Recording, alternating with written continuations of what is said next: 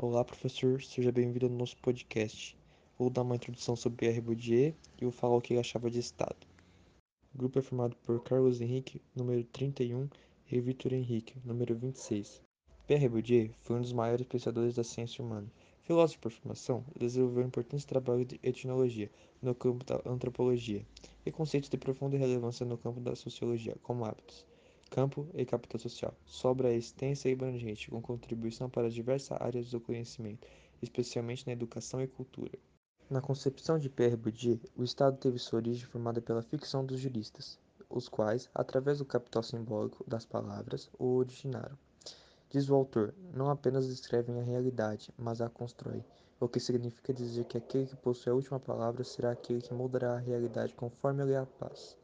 A fala, pomposa, faz reis e rainhas, no sentido de que constrói a regra.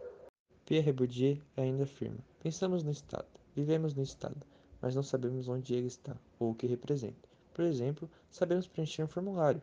Quando preencho um formulário administrativo, nome, sobrenome, data de nascimento, eu compreendo o Estado.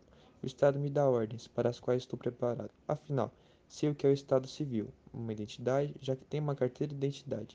Sei que também uma carteira de identidade a certas prioridades que se tornam peculiares. Segundo Bourdieu, a violência simbólica é uma violência suave, insensível, invisível às suas próprias vítimas, que se exerce essencialmente pelas vias puramente simbólicas da comunicação e do conhecimento, ou mais precisamente do desconhecimento. Desse modo, o poder simbólico para Bourdieu é fundamentalmente um poder de construção da realidade. Tal poder detém os meios de afirmar o sentido imediato do mundo, instituindo valores, classificações e conceitos que se apresentam aos agentes como espontâneos, naturais e desinteressados. O poder simbólico faz ver e crer, transforma a visão e a ação dos agentes sociais sobre o mundo e, desse modo, o mundo. É um poder quase mágico que permite obter o equivalente daquilo que é obtido pela força, física ou econômica. E só se exerce se for reconhecido, quer dizer, ignorado como arbitrário. Agora eu vou falar um pouco da política no nosso cotidiano. Podemos entender que a política está relacionada com todo o bem público, a vida em comum, as regras, leis e normas de conduta dessa vida.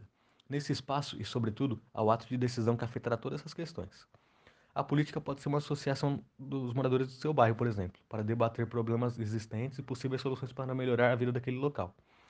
Pode ser também quando você articula com seus amigos da escola para tentar deliberar sobre um assunto relacionado ao bem comum, como, por exemplo, contribuir com a limpeza da escola, propondo a instalação de lixeiras de reciclagem.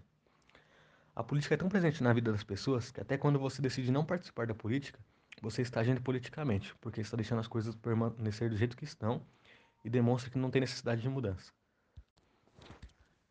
Falando um pouco do poder no cotidiano, o poder nos cerca todo o tempo. Em todas as áreas temos pessoas que mobilizam a sociedade ou grupos em torno de um projeto comum, formando ideias e opiniões. O poder está por trás de tudo que faz com que as pessoas inconscientemente busquem gostar, consumir, adequar-se a certos elementos em detrimento de outros. O comando coletivo inconsciente dessas preferências confere a certos atores um poder econômico social, no sentido que criam representações simbólicas a serem seguidas por outras pessoas. Obrigado por acompanhar o nosso podcast, professor Emerson. Abraço.